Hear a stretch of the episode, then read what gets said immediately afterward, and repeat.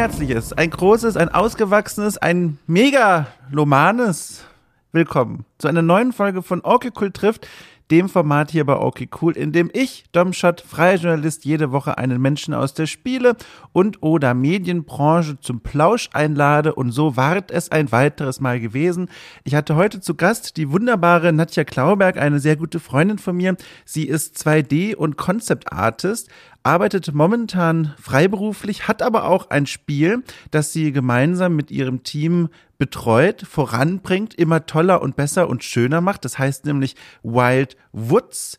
Äh, ich muss immer ein bisschen lachen, weil ich das so ausspreche mit meiner süddeutsch-fränkischen Art wie die Woods, die, das kleine Schweinchen. Aber es heißt Wild Woods, also die, die, die wilden äh, Wälder äh, Unterholz. Jedenfalls das Spiel, an dem arbeitet sie mit ihrem Team. Das ist ursprünglich mal das Abschlussprojekt äh, von ihrem äh, Game Art äh, Studium gewesen in Hamburg. Und dann hat dieses Spiel aber einen Preis bekommen und noch einen Preis und noch einen Preis. Und dann haben die sich gedacht, dieses ganze Team, Mensch, vielleicht sollten wir das einfach mal zu einem richtigen, großen, ausgewachsenen, vollwertigen, riesengroßen Spiel machen. Äh, riesengroß im Sinne von äh, vollständig, weil ich muss jetzt aufpassen, dass ich nicht die falschen Erwartungen wecke. Aber jedenfalls, äh, wir könnten doch so ein kommerzielles Ding draus machen. Und genau daran arbeitet dieses Team jetzt um Nadja herum. Äh, und wenn sie dann bereit sind, werden sie auf die Suche nach Publishern gehen. Und darüber haben wir heute in unserem Gespräch unter anderem gesprochen. Es ging aber auch um viele andere Dinge, nämlich zum Beispiel das kreative Arbeiten in der Pandemie, wie äh, Nadja unterscheidet zwischen der Arbeit, die sie beruflich macht als Auftragsarbeiten und der privaten Kunst und was ihr dieses private Malen und Zeichnen gibt. Wir haben zu Beginn aber auch über Hafermilch gesprochen. Da ist das nochmal ganz kurz eskaliert, aber, aber ich fand, ich fand, das musste einfach Teil des Gesprächs bleiben, weil das so wunderschön, äh, ähm, ach, ich weiß auch nicht. Ich fand es einfach toll. Äh, liebe Leute, ihr wisst, ihr kennt dieses Format hier, ihr kennt okay cool, ihr habt schon ganz andere Dinge durchstehen müssen äh, und das werdet ihr auch überstehen. Also wundert euch nicht, wenn die ersten drei Minuten sich noch nicht drehen um Game Artist Dasein, sondern um das, was man sich in den Kühlschrank stellt. Das war eine sehr, sehr nette Angelegenheit, hat mich sehr gefreut, Nadja mal wieder zu sprechen und zu hören. Äh, und ich hoffe, hoffe, hoffe einfach, dass diese Pandemie, die ja aktuell so ein bisschen, so ein kleines bisschen, man will es ja nur ganz vorsichtig sagen, auf der Zielgeraden zu sein scheint, äh, ein Ende findet in Bälde, hoffentlich. Und dann man wieder die lieben Freunde und Freundinnen besuchen kann und sehen kann. Aber ich glaube, da spreche ich äh, den meisten hier aus dem Mund. Nee, wie sagt man nach dem Mund? Wie, wie ihr denkt? Naja, jedenfalls herzlich willkommen. Das ist okay cool und mein Gespräch mit Nadja Glauberg. So, halt, stopp. Und dann muss ich direkt nochmal mir selber in die Füße springen. Dann eine wichtige Information. Ich habe es mir, mein Gott, ich habe es in die Folgenbeschreibung geschrieben. Ich habe es mir in meine Dokumente reingeschrieben für die Anmoderation hier, die Dinge, die ich nennen will. Und ich habe schon wieder vergessen. Und jetzt reicht's. Jetzt werde ich es nochmal explizit gesondert auf ein Podest heben, denn Nadja Glauberg hat einen Höhepunkt ihres Berufslebens bereits hinter sich und das war der Neuentwurf des Teaserbilds von Okay Cool trifft. Die Hardcore-Hörerinnen und Hörer werden sich erinnern, zu Beginn dieses Projekts war das noch ein Teaserbild mit so einem Mikrofon Schrägstrich äh, Eiswaffel, ähm, das äh, die Bilder emerzierte meiner Gästinnen und Gäste und dann äh, habe ich mir nach einigen Folgen gedacht, huch, das hören ja wirklich ein paar Leute und jetzt sollte das vielleicht doch ein bisschen professioneller aussehen. Und weil man professionell nicht ohne Nadja Glauberg schreiben kann, habe ich dann ihr geschrieben und gefragt, hier, sag mal, ähm, kannst du das, wird, also vielleicht cool machen? Ist das drin? Ist das okay? Und dann hat sie gesagt, ja. Und dann hat sie das gemacht und das, was ihr jetzt sehen könnt, dieses Mikro, die Katze, all diese schönen Details, oh, hallo Samson, ähm, das ist jetzt in ihrem Pinselschwung verantwortet gewesen. Also ein herzliches Dankeschön nochmal an dieser Stelle und ein, liebe Leute, Nadja Glaubig ist sehr cool, Shoutout an die Welt da draußen. So, nun geht's aber in die Folge. Hallo, viel Spaß und tschüss.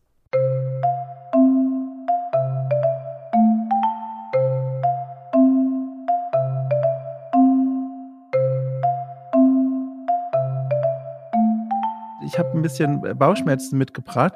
Ähm, übrigens, weil ich acht Jahre alt war und kalte Milch getrunken habe, äh, oh. davon habe ich Bauchschmerzen bekommen. Und jetzt sitze ich hier mit so einem Acht-Kräutertee und ich hoffe, das wird gleich ein bisschen besser. Aber es ist schon noch vorhanden, muss ich sagen. Also es lag nicht daran, dass du Angst vor mir hast, das ist doch schön. Ich habe auch gedacht, die, der Text klang so ein bisschen, als wäre ich sehr aufgeregt und würde ja, deswegen Bauchschmerzen voll. haben. und würde deswegen Bauchschmerzen haben und müsste mich da jetzt erstmal wieder so runterbringen. Mit einem starken Kräutertee. ja, nee, das war, nee, das war tatsächlich ähm, die Milch. Äh, ich bin gerade äh, in so einem Übergangsmodus von ähm, ach, was ist es denn? Kuhmilch zu Hafermilch und Sehr ich bin gut. immer noch so ein bisschen am struggeln mit dem Beigeschmack der Hafermilch, weil also Milch ist mittlerweile, das stimmt ja auch nicht, aber dadurch, dass ich es ja jahrelang, also mein Leben lang getrunken habe, ist Milch für mich auf so eine Art so geschmacksneutral, ist halt einfach Milch und wenn ich jetzt Hm. umwechsel auf Haferkram, das ist per se auch lecker, aber das hat so eine starke Eigennote und damit fremdel ich noch ein bisschen. Aber das finde ich krass, weil ich, wenn ich eine normale Milch trinke, also ich kaufe ja keine, aber wenn es halt nur das gibt bei irgendwem, trinke ich das auch. Ich finde, dass normale Milch einen super dollen Eigengeschmack hat, den ich Mhm. überhaupt nicht mehr leiden kann. Ich glaube, Kannst das ist einfach Gewöhnungssache. Kannst du den beschreiben, diesen Ja, Eigengeschmack? so von Milch? lieblich und dann denke ich an arme Kühe und dann wird er Oh, bitter. Ja Nein, aber. Oh Gott. das ist ja furchtbar. Nein, aber ich, ja, der ist schon irgendwie so, so süßlich, lieblich, würde ich sagen. Aber bei Hafermilch ist halt auch das Ding, weil wenn du eine Milch kaufst, dann schmeckt die wie Milch. Aber bei der Hafermilch ist es ja so, du kannst ja von 80 verschiedenen Marken die kaufen Ja. und dann schmecken die auch 80 mal anders. Ja. Und deswegen kaufe ich auch immer nur die gleiche. Nicht dieselbe, nee, die gleiche. Und äh, die ist halt auch gut. Guck einfach mal nach der grauen von Oatly. Ich glaube, ich habe davon schon mal erzählt. Das ist die einzig wahre vom Geschmack her.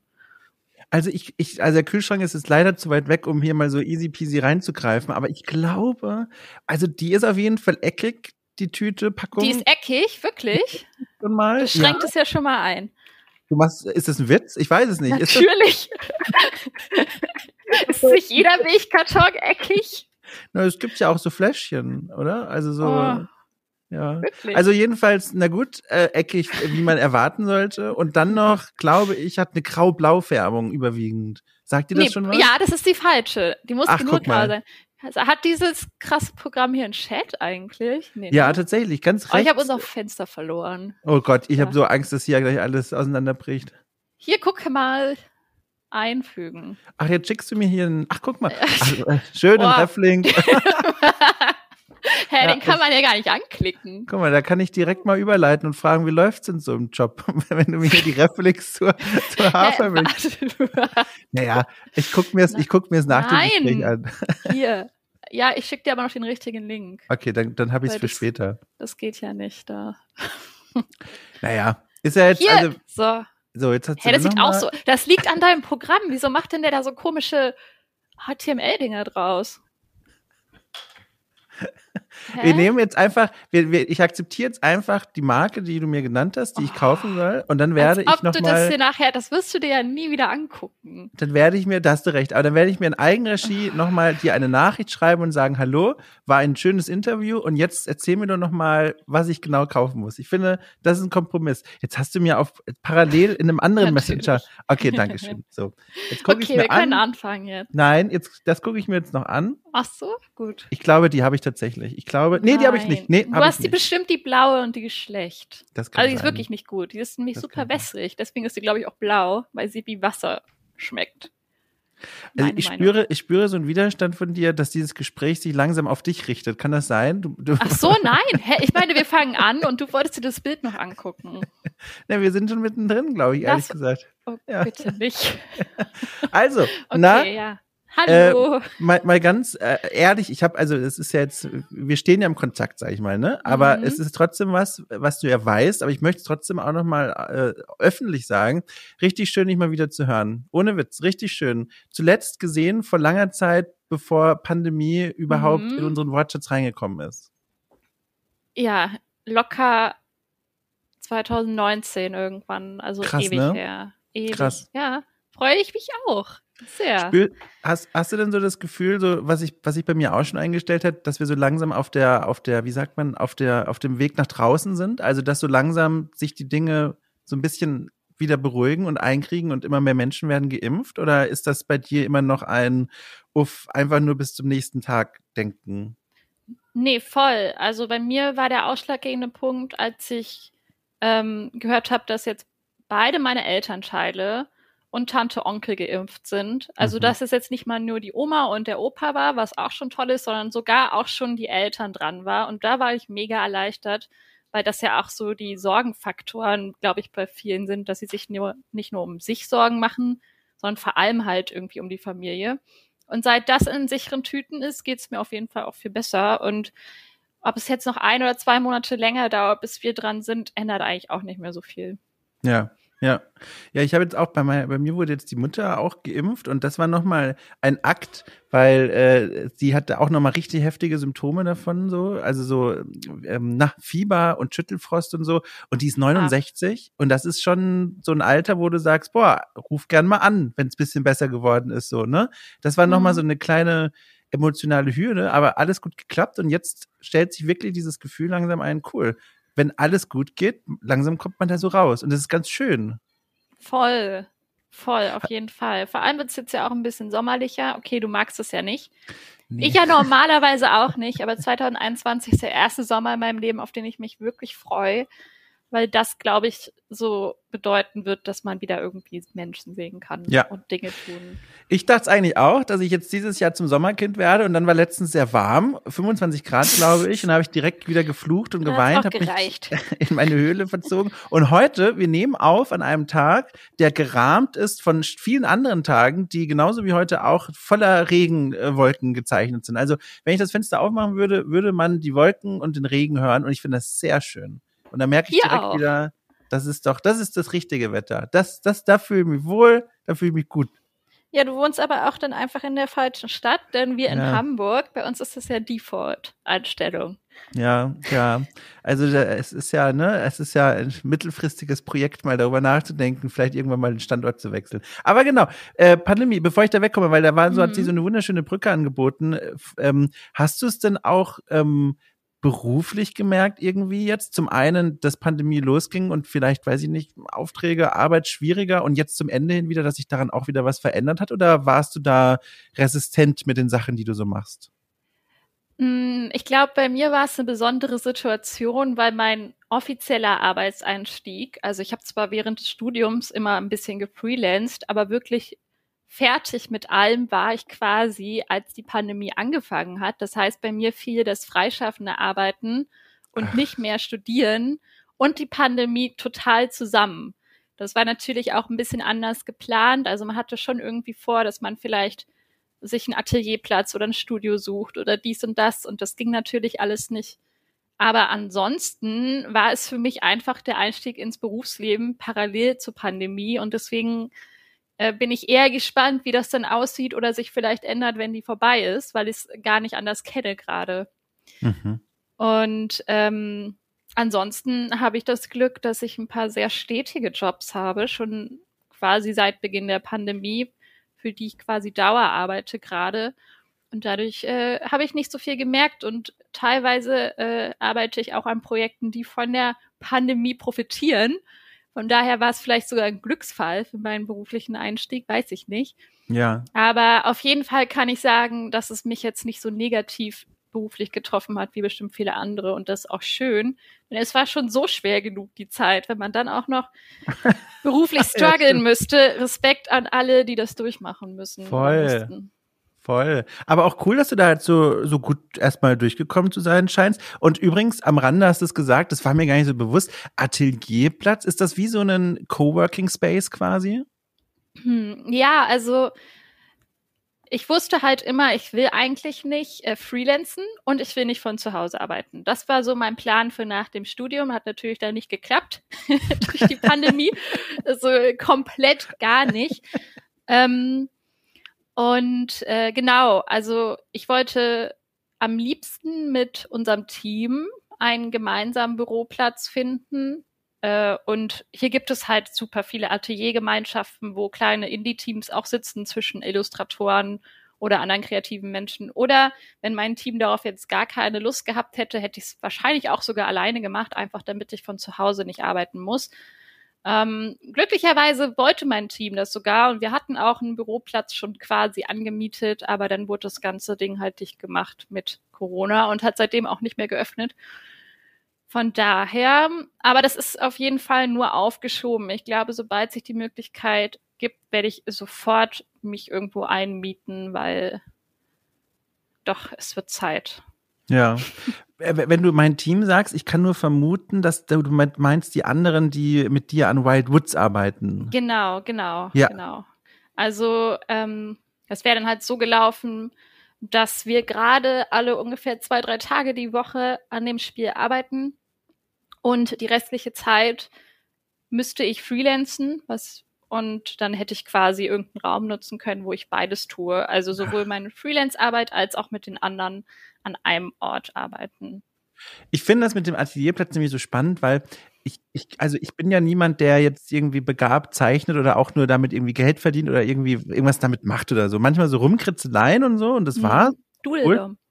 Ja, genau, richtig. Das ist so der, der kleine Place, wo ja quasi jeden Tag eine neue Illustration Regelmäßig. Regelmäßig. Ja, genau. Und äh, genau, und deswegen fand ich das so spannend, denn für mich hat Zeichnen, selbst diese komischen Dudeleien da, die ich da mache, immer was super Persönliches und was super, sowas, äh, ach, weiß ich nicht, also man fühlt sich da ja sehr verletzlich, finde ich, weil man, man schafft da wirklich Kunst und da steckt ja auch oft wirklich was Persönliches drin, um mir dann vorzustellen, sowas mache ich an einem öffentlichen Ort mit fremden Leuten, die mit einem in so einem Space sitzen. Das finde ich hat schon anderes Geschmäckler, als wenn man als jemand, der mit Texten arbeitet in einem Coworking Space sitzt, weil die Leute können ja vielleicht auf dem Monitor gucken, aber die verstehen ja nicht, was du da gerade schreibst. Aber bei einem Bild, auf einen Blick sieht man da durchaus schon was. Und da hätte ich mir vorstellen können, dass dann jemand wie du sagt, die jetzt beruflich mit, mit Kunst arbeitet, boah, könnte mir auch unangenehm sein. Ja, aber eigentlich hast du schon ganz gut gesagt. Also du hast ja gerade beschrieben, wie es ist, wenn du für dich mal den Gedanken hast, ich würde jetzt gern was zeichnen und dann bist du in dem Moment sehr privat und für dich und ähm, vielleicht auch verletzlich. Aber ich trenne ja schon sehr stark meine Arbeit und das, was ah. ich für mich ah. alleine zu Hause zeichne. Also das, das Gefühl, ähm, ich würde ja auch nicht meinen PC abreißen und den dahinstellen. Ich würde halt meinen Arbeitslaptop ins Büro stellen, dort arbeiten und zu Hause hätte ich quasi dasselbe Equipment noch mal, aber nur für für meine persönlichen Arbeiten, die mir auch mega wichtig sind mhm. und äh, die ich auch zur Erholung von der Arbeit brauche, was auch für viele immer so abstrus ist, wenn ich sage, ja, puh, war ein anstrengender Tag. Dann denken Leute, wieso, du machst doch eigentlich, was dir Spaß macht. Und dann mhm. muss man erklären, dass aber Arbeit immer noch was anderes ist, auch wenn man vielleicht dieselbe Handbewegung ausführt, nämlich zeichnen. Dass Arbeit und Design auch vielleicht gar nicht Kunst ist und schon gar nicht Entspannung immer. Und deswegen äh, würde es mich, glaube ich, sogar viel mehr motivieren, wenn ich einen abgegrenzten Raum hätte, wo ich sagen kann, ich gehe zur Arbeit und da konzentriere ich mich auf die Arbeit und bin vielleicht auch nicht versucht, vorher noch eine halbe Stunde was für mich zu zeichnen, was wirklich sehr schnell mal passiert, morgens mit dem ersten Kaffee, sondern da mehr Disziplin reinzubringen und vor allem aber auch den äußeren Input zu haben. Also es ist auch immer super angenehm, was mir auch mega fehlt, und das weiß ich von ganz vielen, die zeichnen und in der Branche arbeiten, äh, auch mal andere Orte zu besuchen für, für neue Eindrücke. Also mhm. in Cafés zu zeichnen und einfach mal Leute zu sehen, mit Leuten zu reden und ich glaube, wenn man dann in einem schönen Umfeld ist, also ich würde mich sehr ungern in den Coworking Space von Finanzberatern und äh, Anwälten setzen, falls es sowas überhaupt gibt. Wahrscheinlich haben die alle ihre Privatbüros, aber mhm. du weißt, was ich meine, sondern bestenfalls ja mit irgendwie anderen kreativen Leuten, wo man dann auch wieder irgendwie neuen Input kriegt. Und der fehlt vor allem nach anderthalb Jahren gefühlt zu Hause natürlich komplett. Mhm.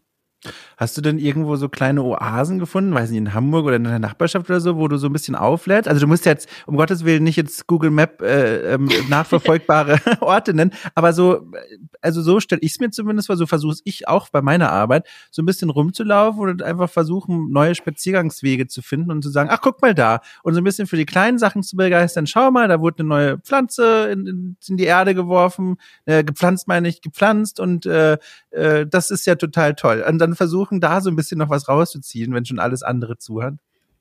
Gerade tatsächlich ja, weil ich vor ein paar Wochen umgezogen bin, glücklicherweise, denn meinen vorherigen Lieblingsspaziergeweg, also vorher habe ich außerhalb der Stadt, nicht ganz außerhalb, aber abgelegener in der Natur mehr gewohnt, habe das auch wirklich jahrelang geliebt, diesen Luxus zu haben, am Wald und Fluss zu wohnen, mhm. habe mir diesen Weg aber so selbst totgetreten mit dem täglichen Corona-Spaziergang, dass ich wirklich irgendwann auf jeden Stein und jeden Ast und jede arme Blume sauer war, wenn ich sie jeden Tag gesehen habe. Und ich will da auch nie wieder in meinem Leben langlaufen. Ich glaube, ich bin so traumatisiert von diesen Corona-Spaziergängen. Ja, voll. Also ich verbinde damit nichts Gutes mehr. Und zum Glück bin ich jetzt umgezogen. Hier ist zwar leider wiederum gar keine Blume geführt, sondern nur Stadt. Aber dafür sieht man auf jeden Fall mehr. Also hier hätte man sicherlich den Input, dass man Menschen sieht, die einen inspirieren. Und hier gibt's auch viele Cafés, aber von denen konnte ich halt noch gar nicht profitieren. So, ich hoffe, dass sie alle durchhalten und ich sie nochmal von innen sehen kann. Nach Corona. Ist immer so lustig, dass man, dass man so in Epochen spricht. ja, es, es, ist, ist aber auch angemessen, finde ich. Es ist ja wirklich so eine Zäsur, um noch so ein Epochenwort zu nehmen. Äh, übrigens, kleine Frage am Rande. Mhm. Äh, dieses prüfende. Mm, äh, kleine Frage am Rande. Ähm, Hamburg weiterhin cool oder äh, gibt's also bist du zufrieden mit der Stadt äh, oder könntest du dir auch vorstellen, ach guck mal, langsam ist es durchgespielt? Ähm, also dadurch, dass ja quasi, jetzt kann man wieder ein neues Wort anführen, das Leben so pausiert war ein Jahr. Oh ja. Mhm. Mhm, ja, pausiert ist auch gut, ne? Ähm, habe ich das Gefühl, ich habe es noch nicht durchgespielt, sondern hätte eher Lust, die Stadt nochmal neu zu entdecken, weil irgendwie hat man sich ja vielleicht doch nochmal auch verändert in anderthalb Jahren. Vor allem hat man, habe ich jetzt auch einen ganz anderen Lebensumstand als noch mhm. vielleicht als Studentin und so. Deswegen habe ich auf jeden Fall Bock, erstmal hier zu bleiben. Und ich glaube, arbeitsbedingt ist es auch gerade das Allerklügste, ähm, weil die Branche hier ja doch irgendwie ist und die Szene. Und ähm, rein objektiv betrachtet soll es wohl Hamburg bleiben. Rein subjektiv betrachtet, wenn das jetzt alles wegfallen würde, dann wäre es vielleicht nicht Hamburg. Könnt ihr dir auch vorstellen, so richtig radikal ins Ausland zu ziehen, dauerhaft? Voll. Ich habe gestern mit einem Freund darüber gesprochen. Ich gucke zurzeit ganz viele Naturdokus, weil ich mhm. äh, kürzlich wieder zum linearen Fernsehen zurückgekehrt bin nach acht Jahren. Das war auch ein großer Schritt in der Pandemie für mich. Und dann habe ich angefangen, Naturdokus zu gucken, vor allem so über Norwegen oder, oder Kanada oder Neuseeland. Und bei jedem dieser Dokus denke ich, okay, da will ich hin. Also geführt bin ich in meinem Kopf schon fünfmal ausgewandert in den letzten Wochen und immer zu dem Land, über das man eine, gerade eine Doku sieht, wo super viel Natur ist und alles ganz ruhig und ja, also könnte ich mir auf jeden Fall vorstellen. Ich glaube auch, dass ähm, mit einem Job in der Games-Branche schon irgendwie auch so eine Mobilität kommt. Ja. Aber äh, da fallen natürlich die ganzen Sachen weg, wie Vernetzung und so. Und ich glaube, ja. das ist gerade am Anfang wichtig und deswegen werde ich auf jeden Fall mir noch Mühe geben, ein bisschen was mitzunehmen. Und irgendwann kann ich mir aber auch wirklich vorstellen, in so einem Tiny House in Norwegen zu wohnen. Hauptsache, das Internet ist trotzdem da. Ich habe so das Gefühl, irgendwie, wenn ich nach Hamburg ziehe, wohnt da keiner mehr, den ich kenne. Also Meinst ich habe in, hab in den letzten Wochen mit ein paar Freunden und Freundinnen aus Hamburg gesprochen und überall, also nicht, also fast überall kam irgendwann mal dieser Nebensatz mindestens, naja, aber mal so richtig weit wegziehen wäre auch schön. Und ich habe so das Gefühl, bis ich dann endlich mal geschafft habe, hier meine beiden Kater und den Schreibtisch in ein Auto zu packen und dahin zu fahren, ich kann dir äh, helfen, das einzupacken, dann geht's ja, vielleicht ein Jahr schneller. ja, da haben wir ein Jahr mehr. ja, genau. Aber vielleicht muss ich auch einfach andere Dokus gucken, weil spannenderweise, ich werde auch von Dokus dann immer gerne so zu, so, zu sowas motiviert. Aber ich gucke halt die ganzen NDR-Dokus immer. Ich gucke NDR-Dokus so Ostfriesland. Arte, Arte, Arte, Arte. Ja, aber Arte-Dokus also, sind toll. Mh. Hm. Und es klingt jetzt blöd, aber wirklich die ganz klassischen N24 und Phoenix-Dokus sind auch nicht schlecht. Die sind mir Aber zu krass. Die sind jetzt zu krass. Die sind immer der, der, der Ticker unten der, dieser Live-News-Ticker, ne, der beeinflusst einen immer ein bisschen.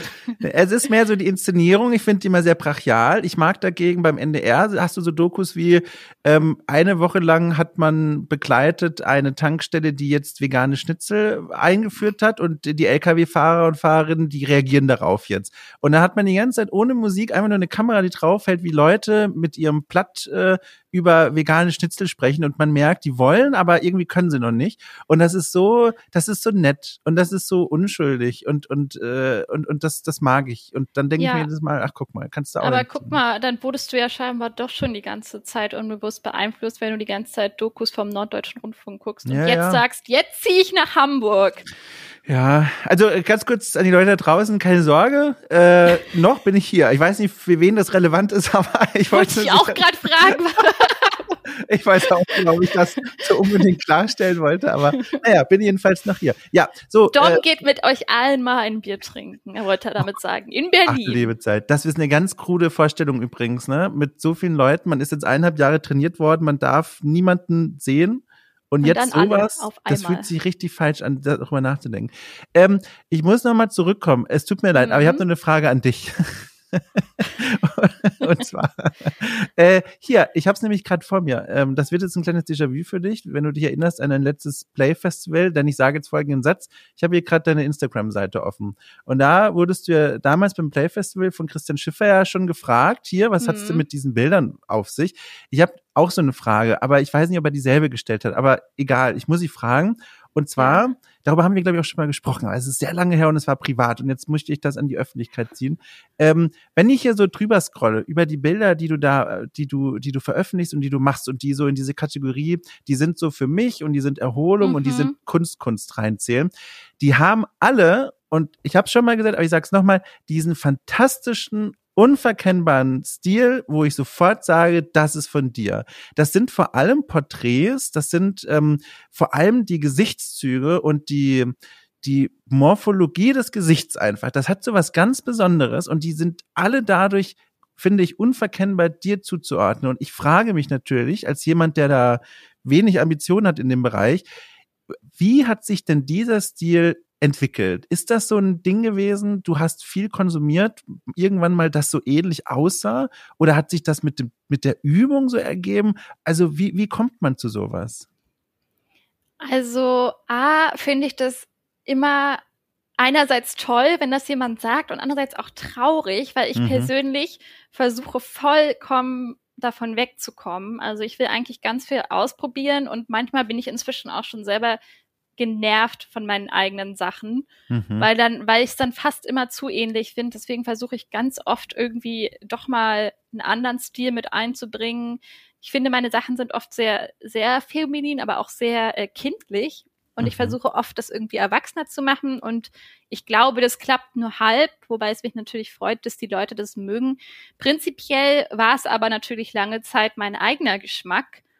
Äh, deswegen hat es sich auch so entwickelt. Ich würde sagen, Stilfindung ist auch wirklich so eine Frage, die kriegt man ganz oft gestellt. Also mir schreiben ja viele Leute bei Instagram irgendwie, die gerade anfangen zu zeichnen und ganz viele machen sich halt wirklich den Druck. Ähm, wie finde ich denn meinen eigenen Stil? Wie macht man denn das? Weil viele verbinden das, glaube ich, damit, erst dann hat man es geschafft, geschafft. Mhm.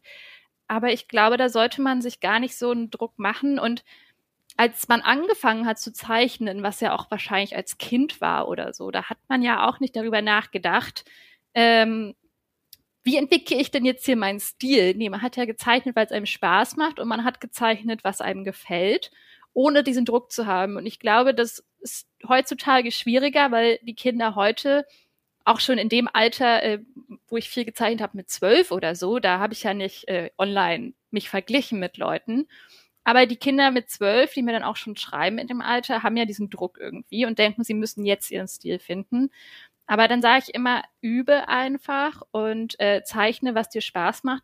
Guck auch dir einfach ganz genau an, was dir gefällt. Also im echten Leben natürlich, wie sehen Dinge wirklich aus, aber auch wie zeichnen Künstler oder Künstlerinnen, die du magst, denn Dinge.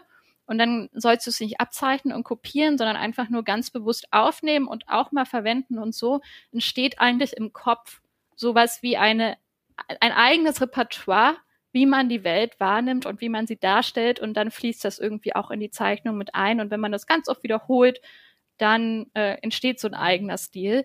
Wie gesagt, ein bisschen Fluch ist es auch, weil ich den schlecht loskrieg in meinen eigenen Sachen. Aber ähm, genau, so, so entwickelt sich das und ich glaube, das fließt einfach irgendwie ganz organisch mit ein und ja, ich würde einfach ja. Geduld haben. Ja, das ist super spannend, weil da kann ich auch, wenn die Leute das interessiert, aber auch so finde ich das einfach für mich selbst interessant zu merken. Beim Schreiben und beim Podcast tatsächlich auch ist es ganz, ganz ähnlich. Eigentlich genauso. Da, vor allem beim Schreiben hatte ich das auch, dass ich ähm, als ich so ganz am Anfang noch stand, das beruflich zu machen, dann zu gucken, okay, wen finde ich denn cool und wie, wie bauen die dann eigentlich so einen Text auf? Hm. Und wenn ich eine Stelle lese, die ich toll finde, dann die quasi nochmal zu lesen und zu schauen, was ist ja eigentlich gerade passiert? Also warum ja. habe ich das gelesen und mir gedacht, ja, richtig cool. Genau, und beim genau. Podcasten ist es genau das Gleiche. Da gibt es äh, so ein, zwei Podcaster, äh, die ich, die ich echt toll finde, wie die moderieren, wie die ein Gespräch führen und mal darauf zu achten und mal zu gucken, wo greifen die in ein Gespräch ein, wo lassen die es laufen, wie beginnen die eigentlich eine Folge und wie moderieren die ab. Mhm. Das ist richtig, da kann man, glaube ich, am meisten lernen, dieses bewusste Zuhören und dann so ein bisschen das setzen lassen. Also es kostet dann auch Zeit, wie du auch gesagt hast, und dann so ein bisschen selber probieren und dann ergibt sich daraus so ein Mix, so eine Mischung aus Input und so genau. eigen und das ist und richtig Output. cool. Ja, genau, ja. so dieses Zwischending zwischen In- und Output wird dann so diese eigen, eigene kleine Masse, die man hat. Ja, genau, die eigene kleine Masse. hast, also hast richtig schön gesagt. Hast du denn auch mal, also das ist ja eigentlich, also wenn ich jetzt an meine Arbeit denke, würde ich fast ein Jahr erwarten, aber hast du denn auch manchmal mit so Zeichenblockaden zu kämpfen? Ist das ein Thema bei dir? Auf jeden Fall. Also hundertprozentig. Das ist gerade dann schwer, wenn man ja weiß, man muss äh, auf der Arbeit was leisten. Da kann, mhm. kann man sich ja nicht den Luxus erlauben, Leute, ich mach mal drei Wochen frei, ich habe eine Zeichenblockade. ähm, auch wenn es sich manchmal wirklich anfühlt wie eine Krankheit. Ähm, also da muss man dann irgendwie versuchen, sich durchzuboxen und glücklicherweise hat man dann ja oft irgendwelche Vorgaben, an denen man sich festhangelt und dann muss man das eher abarbeiten und dann geht das schon. Aber im Privaten ist es dann tatsächlich oft belastend. Aber das sind auch immer genau diese Punkte. Ich würde auch sagen, an dem bin ich jetzt gerade wieder, äh, was ich gerade erwähnt habe, dass ich äh, das Gefühl habe, ich müsste meinen Stil weiterentwickeln oder mir gefällt nicht mehr wirklich, was ich zeichne. Das heißt ja nicht, dass es äh, schlecht ist von den Fähigkeiten her. Es entspricht nur gedanklich nicht mehr dem, wo ich hin will. Aber vielleicht fehlt mir noch das Können, um dahin zu kommen. Mhm. Und das sind diese blockierten Stellen ähm, die einen super doll frustrieren können und teilweise auch wirklich dazu geführt haben, dass ich mal jahrelang gefühlt gar nicht gezeichnet habe oder jetzt in letzter Zeit waren es mehr so Wochen oder Monate. Das letzte Mal ganz, ganz doll hatte ich das tatsächlich ähm, auch äh, so zu der Corona-Zeit. Da kam auch gerade Animal Crossing raus. Dadurch hatte ich für die Switch, dadurch hatte ich ein anderes starkes Hobby.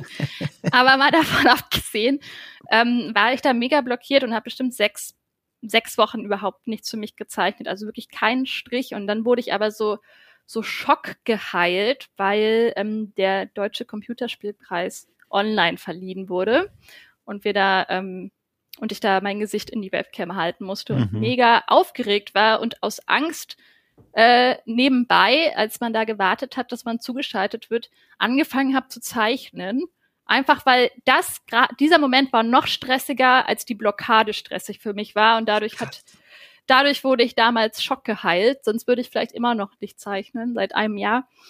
Aber manchmal muss man dann wirklich einfach machen.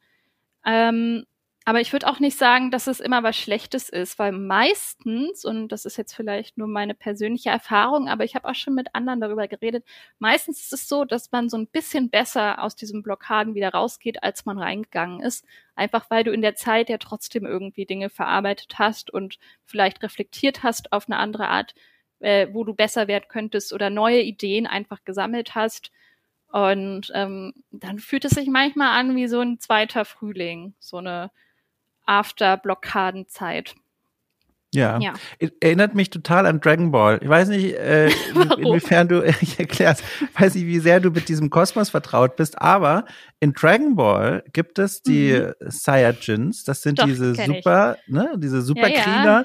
Und da, Haare auch. ja, krasse Haare, auch Färbung cool. Und bei denen ist ja die Idee, die werden jedes Mal stärker, wenn sie sich ganz knapp an die Grenzen ihrer Belastbarkeit Boah, bringen. Ja, voll. Und da, also äh, äh, es ist nicht exakt das Gleiche, aber irgendwie doch. Es doch. ist so dieses, ne, so, ne? Nicht exakt, aber ja. schon sehr ähnlich. genau, richtig. Musst du sofort dran denken. Ja, ich glaube, das sollte man sich aber auch immer mal wieder ins Gedächtnis rufen, dass manchmal vielleicht auch der Körper Pausen braucht. Also ob es jetzt Zeichnen ist oder Sport, den kann man ja auch nicht exzessiv jeden Tag acht Stunden machen. Dann ist der Körper ja auch irgendwann mal ausgelaugt und braucht einfach mal eine Erholungspause. Und vielleicht ist das einfach bei allem so. Ja. Um, ähm, ich glaube, das Schlimmste, was man machen kann, ist, äh, sich das dann halt so vorwerfen, weil dann baut man ja noch mehr psychischen Druck auf und das ist ja meistens so das Problem für fast alles, was man hat. Ja. Und deswegen lieber einmal ein bisschen netter zu sich sein. Ja, und vielleicht auch noch zweitschlimmsten, wenn man das Hobby zum Beruf macht, zu glauben, dass es dann immer noch ein Hobby ist. Ich glaube, das ist auch Ach, nicht so, nee. so hilfreich. Also wenn, Überhaupt wenn man dann gar nicht. Ja. Das klingt auch so, als hättest du da Erfahrungen schon gesammelt.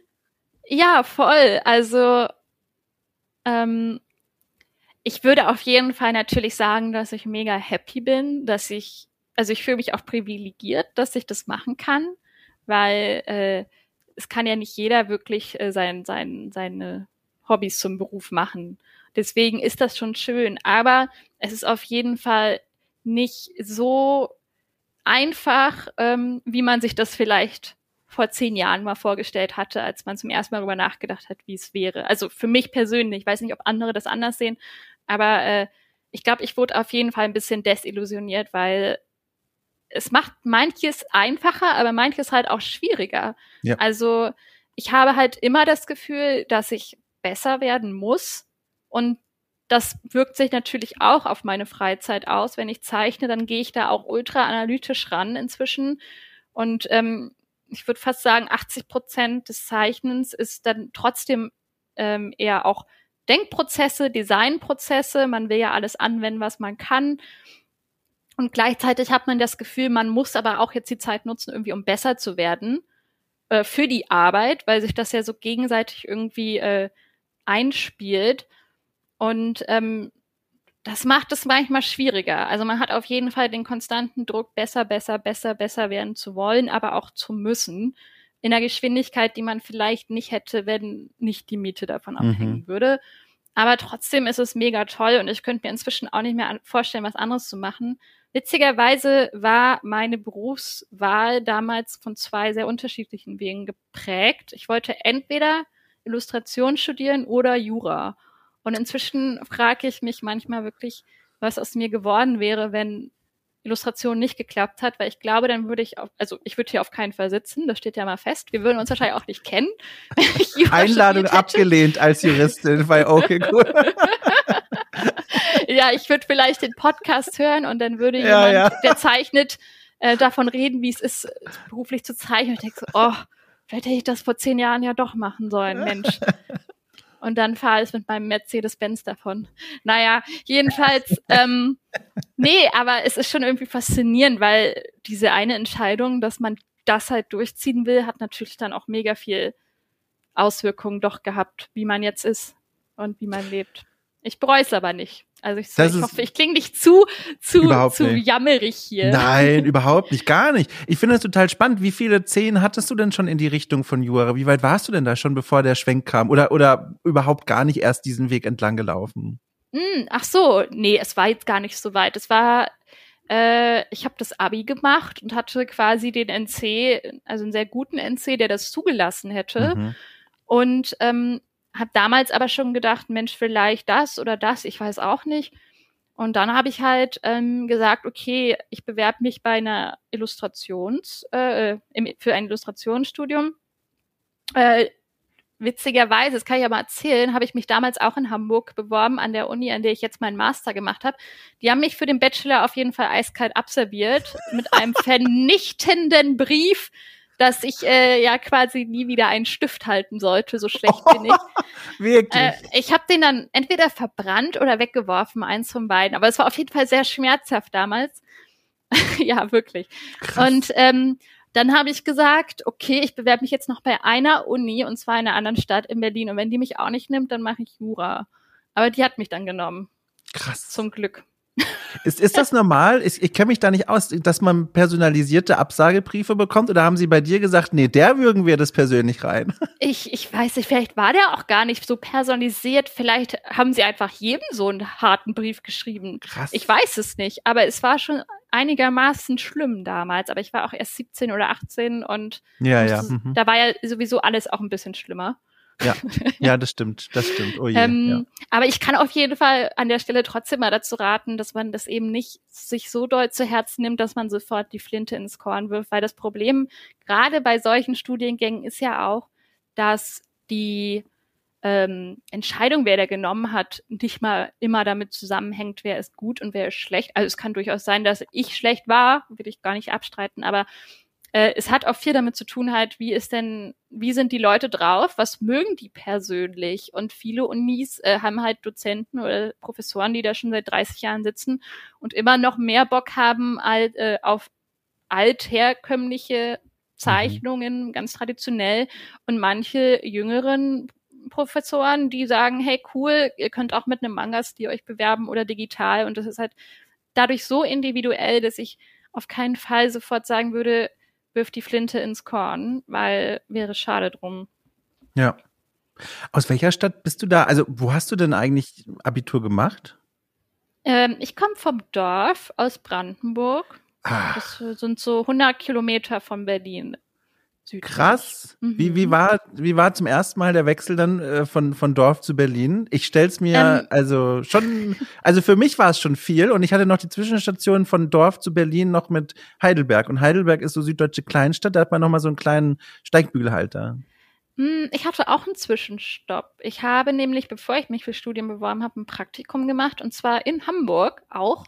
Ach, schon wieder, ähm, ja nämlich damals auch bei einem Spieleentwickler, das war der Delic Entertainment. Die haben mhm. damals noch so 2D äh, Adventures gemacht, handgezeichnet und dann habe ich mich halt beworben. Hätte auch nie gedacht, ganz ehrlich, dass ich so einen Praktikumsplatz krieg, so ohne mhm. irgendeine Eignung, außer halt Abitur.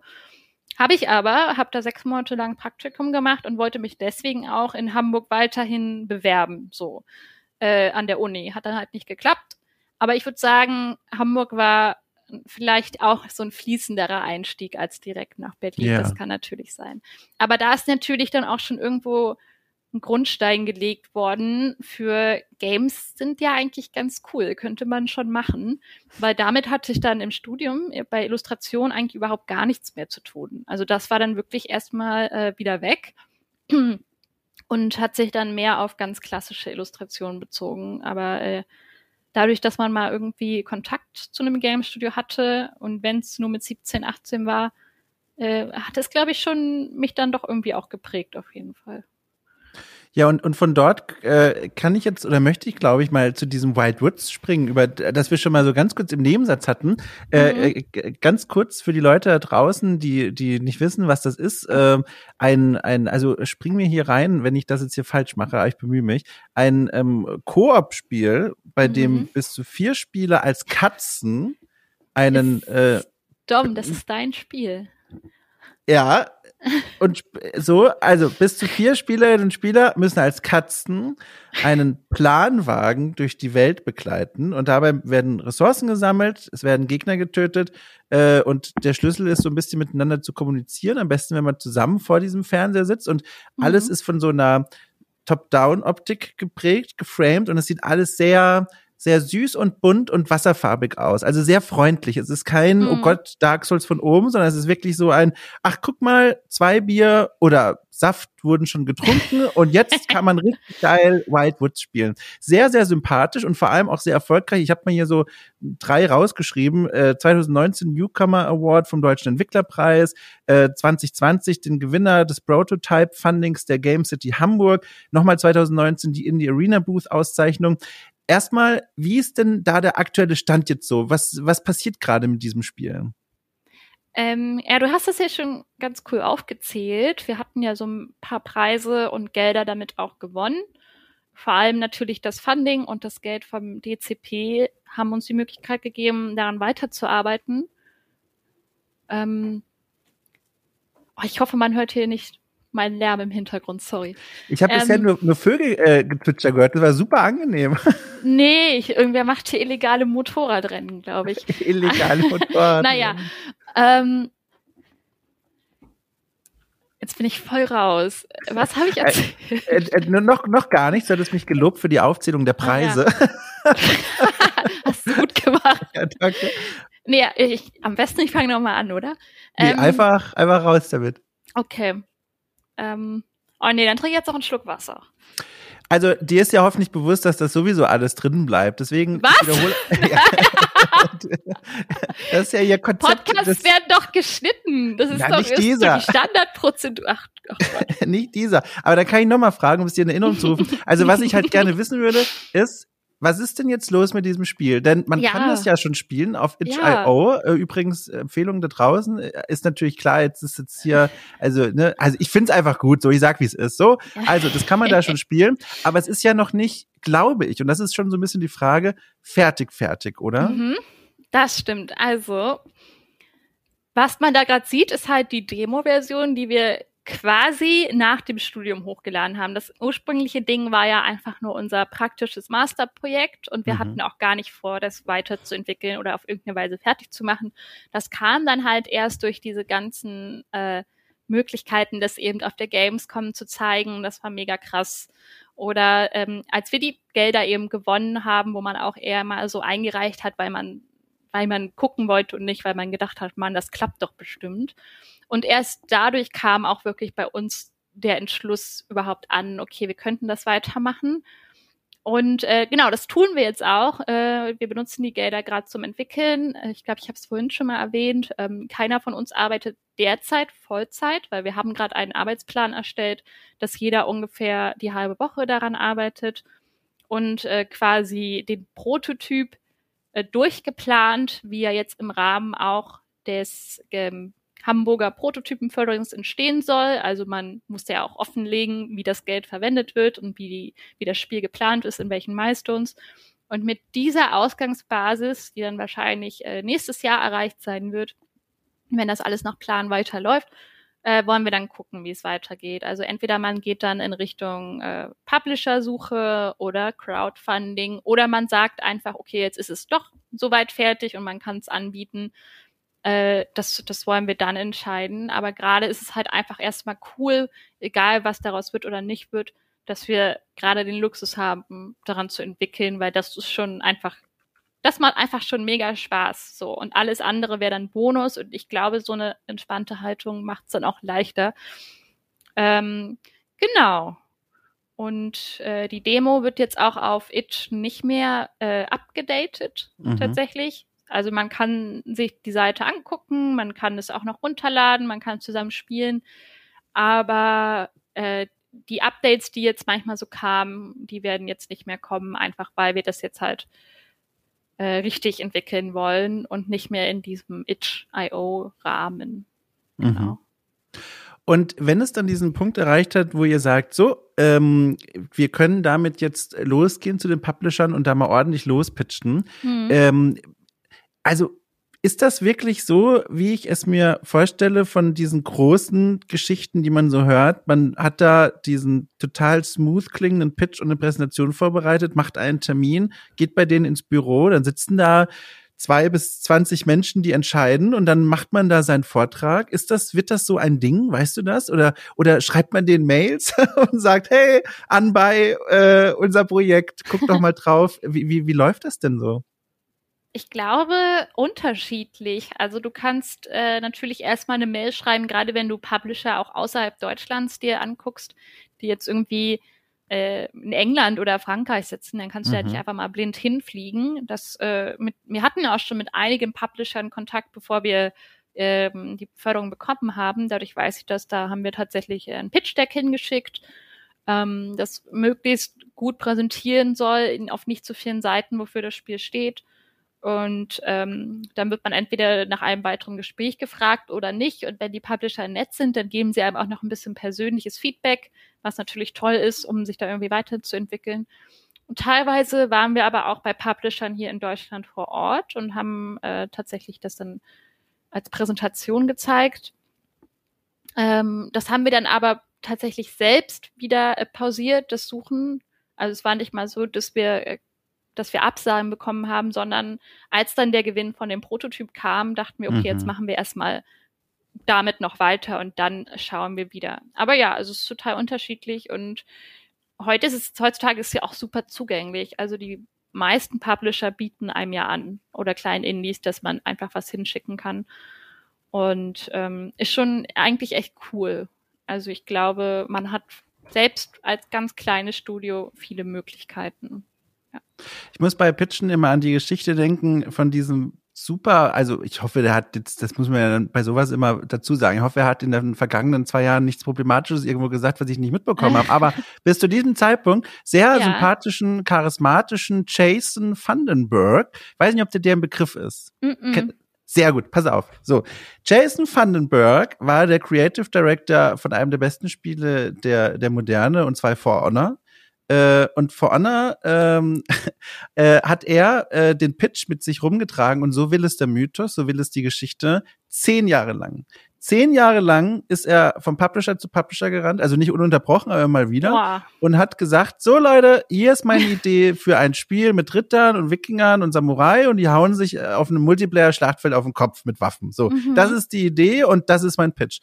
Und alle haben immer abgesagt, bis er eines Tages, und so geht die Geschichte weiter, bei Ubisoft war und gesagt hat, so Leute, ich mache jetzt einen anderen Pitch und schmeiß alles übers Board, über Bord, was ich bisher erzählt habe, mit innovativem Steuerungsschema und toller Grafik und bla, sondern ich zeige das Bild eines Rittern, eines Ritters mitten in der Schlacht. Das werfe ich groß an, großformatig in meiner Präsentation und sage, seine Geschichte will ich in diesem Spiel erzählen. Und da hat Ubisoft gesagt, bam, kaufen wir. Und das ist die Geschichte von vorne. Ist ich das nicht der teilweise Knaller? Tränen in den Augen, ja. Ja, ich auch. Ich hab, also ich bin, also mit diesem Spiel bin ich ja sehr, also das hat irgendwie Knöpfchen bei mir gedrückt, so toll ist das gar nicht, aber ich finde das toll.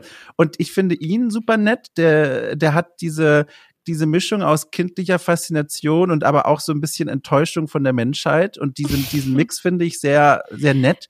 Relatable. Ähm, ich wollte gerade sagen, ich sehe mich da auch so ein bisschen, du vielleicht auch.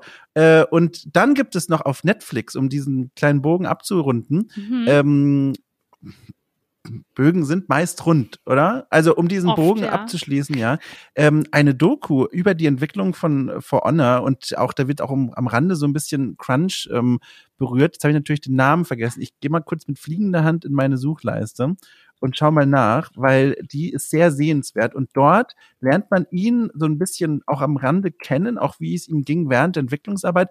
Äh, Playing Hard heißt die. Ähm, ah, die habe ich sogar ja, auf der Watchlist. Sehr gut. Und die, die dürfte ruhig sogar noch ein bisschen äh, kritischer auf das Thema Crunch selbst gucken, aber vor allem sieht man da ganz wertvoll zum Beispiel so Momente vor der E3-Ankündigung, vor dem Reveal des Spiels, wie er aufgeregter ist und wie er sich nochmal dran erinnert, wie er mit diesem Pitch rumgelaufen ist. Und an diese ganze Geschichte muss ich immer denken, wenn mir jemand aus der Branche vom Pitching erzählt. Und dann packe ich ganz oft diese Jason Vandenberg-Geschichte aus, weil ich die einfach nur erzählen möchte. Und so war es nun auch hier. Es tut mir ein bisschen leid. Hab dich damit vielleicht ein bisschen überrollt, aber ich, ich erzähle die Geschichte immer so gerne.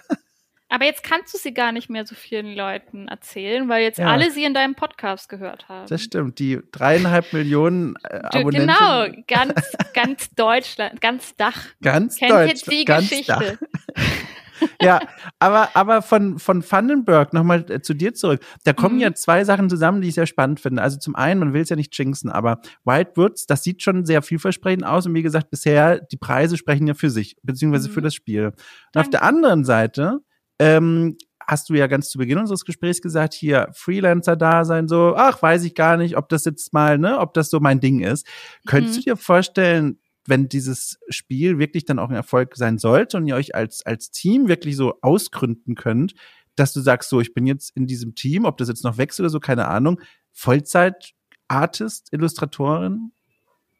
Ja, also tatsächlich haben wir ja auch schon gegründet, denn man musste gründen, damit man das Förderungsgeld und das Preisgeld Ach, annehmen stimmt. darf, rechtlich. Ja. Ähm, deswegen, der Teil, der bürokratische Teil ist auf jeden Fall schon mal erledigt. kann ich auch keinen empfehlen. Ist ganz schön anstrengend. Also ich würde nicht neben, ne, ja, also man muss nicht gründen, wenn man, wenn man keinen Bock hat. Ähm, aber nee, war, war ein bisschen nervig, weil natürlich kannten wir uns alle nicht damit aus. So, was bedeutet das jetzt rechtlich überhaupt? Mhm. Aber nachdem das mal durch war, ähm, konnten wir von uns behaupten, Mama, ich habe heute eine Firma gegründet. und was gibt's bei dir Neues? Nee, aber es wäre natürlich das Ziel. Also äh, uns von uns allen glaube ich, dass wir da mal Vollzeit dran arbeiten können. Ja, auf Mega. jeden Fall. Ja. Mega. Aber bis dahin, ähm, auch wenn ich am Anfang gesagt habe, dass ich gar nicht unbedingt freelancen wollte, das stimmt. Aber gerade bin ich auch super happy, weil dadurch habe ich jetzt nochmal viel reale Arbeitserfahrung natürlich gesammelt oder sammle mhm. sie immer noch. Und vor allem auch in verschiedenen Projekten und verschiedenen Firmen, was einfach mega spannend ist. Gerade wenn man bisher nur aus dem studentischen Kontext kommt, wo ja alles noch ein bisschen anders läuft als vielleicht in der realen Arbeitswelt und man sich mehr so an sich selbst orientiert hat und anderen Studenten einfach mal diese Arbeitsprozesse durch das Freelancen mitzunehmen, äh, eben weil ich da auch engen Kontakt zu Teams habe, ist auf jeden Fall super cool und äh, davon profitiert man dann ja auf jeden Fall auch, wenn man irgendwann doch mal Vollzeit an einer eigenen Sache arbeitet. Also vielleicht ist es sogar besser, als hätten wir direkt nach dem Studium gesagt, wir machen das jetzt Vollzeit und werden dann gegen einen Baum gefahren mit Karacho. Ja, ja. Kannst du denn noch so, also ich weiß jetzt nicht, wie deine Vertragssituation da so überall ist mit NDAs und so, aber falls ja, gibt es denn ein Projekt oder eine Sache, an der du gearbeitet hast oder gerade arbeitest von Whitewoods mal abgesehen, wo du den Leuten sagst, guck mal hier, da seht ihr so ein paar Spurenelemente von meiner Arbeit oder sogar ganz dolle. Gibt es da was, mit dem du so ein bisschen hausieren kannst? Mm, also ich kann auf jeden Fall sagen, woran ich gerade aktuell arbeite, denn das wurde schon angekündigt vor ein paar Wochen. Ähm, wir machen gerade die Dreamhack online. Die Dreamhack kommt oh. aufgrund von Corona als virtuelles Messenspiel daher. Und das wird richtig, richtig cool und äh, richtig abgefahren auch. Mega kreativ und ähm, die Tage, ich weiß jetzt auch gar nicht, wann du das rausbringst, aber die Tage wird auf jeden Fall auch was Neues dazu angekündigt und auch zu sehen sein. Bisher gibt's gar nicht so viel. Das kann man sich auf jeden Fall angucken. Das heißt Dreamhack Beyond. Einfach mal googeln. Und ansonsten arbeite ich gerade als Character Designerin an einem Adventure-Spiel, oh. was auch sehr cool ist. Ähm, und zwar für die Bild- und Tonfabrik mhm. die ja inzwischen auch Spiele machen, aber dazu darf ich noch nicht so viel sagen. Spannend. Gibt es da schon sowas wie ein Release-Fenster, wann man das sehen kann? Aber wahrscheinlich auch noch nicht, ne? Alles geheim. Nee, geheim. nee, nee. Ja, ja, ja. Okay, ich lass aber es dich ja. wissen. ja, da auf, auf privatem Wege. Sehr nett. Genau. Da, danke. Anpingen gerne. Ja, und das ist auch ganz cool für die Leute da draußen und für mich auch. Ich höre es mir direkt danach nochmal an. Ich hatte ja nämlich schon zu Gast kürzlich die Valentina Birke. Und die ja. sitzt ja quasi im selben Dreamhack ähm, genau. Supercrowd-Team wie du genau. auch gerade. Ihr seid ja Kollegin jetzt momentan. Ja, sie ist die Projektmanagerin. Das ja, heißt, genau. Sie steht über uns allen mit einer schwarzen Peitsche. ja, aber ich glaube, man, also man kann schlimmere Chefin Liebe haben. Liebe Grüße oder? gehen raus. ja, von mir auch. ja, aber, Nein, aber da stelle ich mir cool. ein sehr cooles Team vor, ne? Also so ein Auf paar kenne ich Fall. ja. Ja, genau. Fall. Ja, geil. Macht mega Spaß. Ja, das ist doch schön. Ach, guck mal, das ist richtig schön. Wir, wir, wir biegen gerade so ein bisschen auf die Ausfahrt ein, aus äh, von diesem Gespräch und ich habe hier ein gutes Gefühl. Ich habe das Gefühl, dir geht's gerade trotz der insgesamten Weltsituation so gut, oder? Also ist gut. Ja, man macht ja. das Beste draus, ne? Ja. Aber langsam will ich auch eine Impfung. Ja, ja. Ja, das ist so, also falls äh, Hausärzte und Ärztinnen zuhören, wir bitte, sind bereit. bitte. Gerne in Hamburg, aber ich fahre auch ein bisschen weiter dafür, kein Problem. Ja. ja. schön. Mensch, du, das tat richtig gut. Es war kein Ersatz für, ähm, wir, wir treffen uns in der Kneipe, aber mm -mm. es kam dem nahe. Es kam dem nahe. Ich habe nur Kaffee getrunken. Was hast du denn getrunken? Ja, ähm, so Ah, hast ja, du mit. Genau, ich habe Tee. Tee, weil ich Harten, Bauchschmerzen hatte. Ja, Ich habe äh, sind weg. kalte Milch, kalte Milch getrunken wie ein Achtjähriger. Ich äh, versuche jetzt momentan Hafermilch. ja, und dann beginnt's wieder von vorne. Nee, genau. Ähm, die sind weg. Äh, die wurden weggeredet und weggetrunken. Äh, acht Kräutertee hat wieder mal Wunderwerke vollbracht. Und jetzt sitze ich hier und ganz entspannt und glücklich, weil es mal schön war, wieder von dir zu hören. Aus deinem Leben, aus deinem Schaffen. Wünsche dir ganz schön viel Erfolg, ey. Ich habe verstanden aus meinem Schatten. Ja, ja. Danke dir. Ich habe mich auch gefreut und ähm, mehr weiß ich auch nicht, Dom. Jetzt, äh, ganz dramatische Pause gelassen, ne? Ja, sehr, dafür, sehr dass gespannt. kam.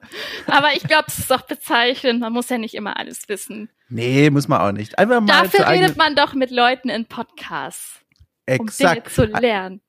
Der Satz, ich kenne mich nicht genug aus, ich möchte nichts dazu sagen, gehört zu den schönsten Sätzen der deutschen Sprache. Er sollte Absolut. häufiger gesagt werden. So. damit auf Wiedersehen hören. Äh, es war mir eine Freude und ich hoffe, äh, das Wiedersehen wird irgendwann bald stattfinden. Ich sage es einfach mal mit allem Optimismus, den ich habe. Auf jeden. Tschüss.